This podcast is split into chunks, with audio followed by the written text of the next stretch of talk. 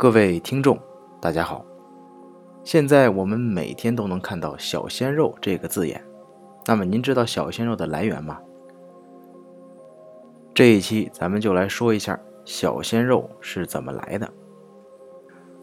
本期节目中的观点只代表莱恩茶叶蛋司机所扮演的莱恩茶叶蛋个人观点。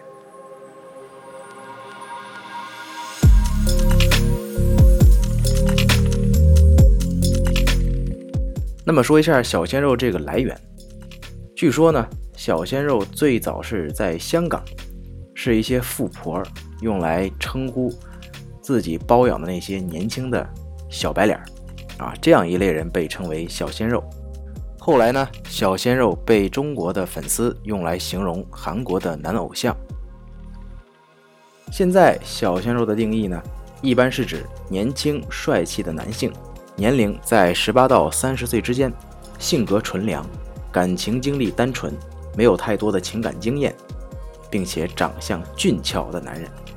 俊俏，我们说现在是一个看脸的时代。小鲜肉当道，不论唱歌、拍电影或是电视剧，只要小鲜肉的脸出现在一部影视作品当中，就能带来不计其数的粉丝的追捧。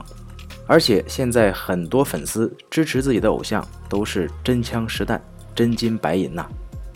小鲜肉的电影再烂，都要买好几张电影票去影院里边不断的给他们刷票房。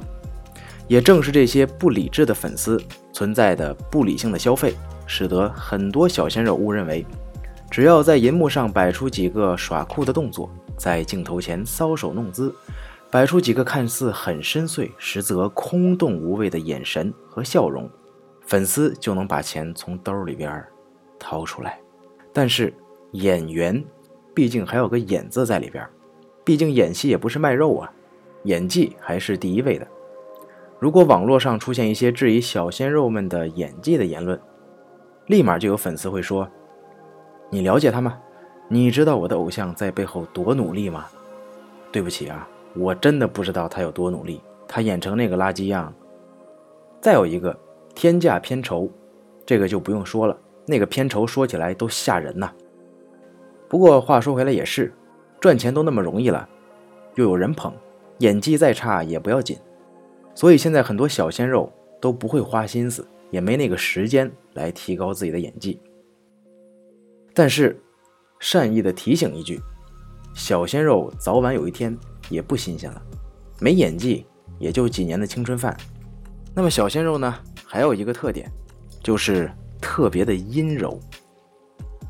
在前几年呢，有一种说法叫伪娘，可是现在仿佛我们很少能听到这个称呼了。现在叫做花样美男子，啊，形容男性都不是英俊帅气，而是一些什么俊俏、美丽，甚至于啊漂亮。那么英俊除了俊以外，还有英在，也就是要有一股英气。现在的小鲜肉，我一眼望上去啊，阎维文老师的一句歌词，立马就会在我脑海中飘荡。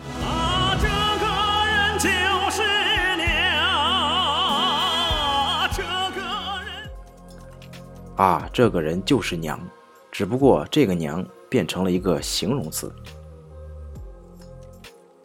现在小鲜肉当道是不是合情合理的呢？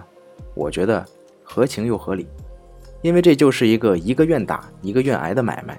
那小鲜肉这种现象会持续多久，我也不知道。好了，感谢您收听这一期的节目，再见。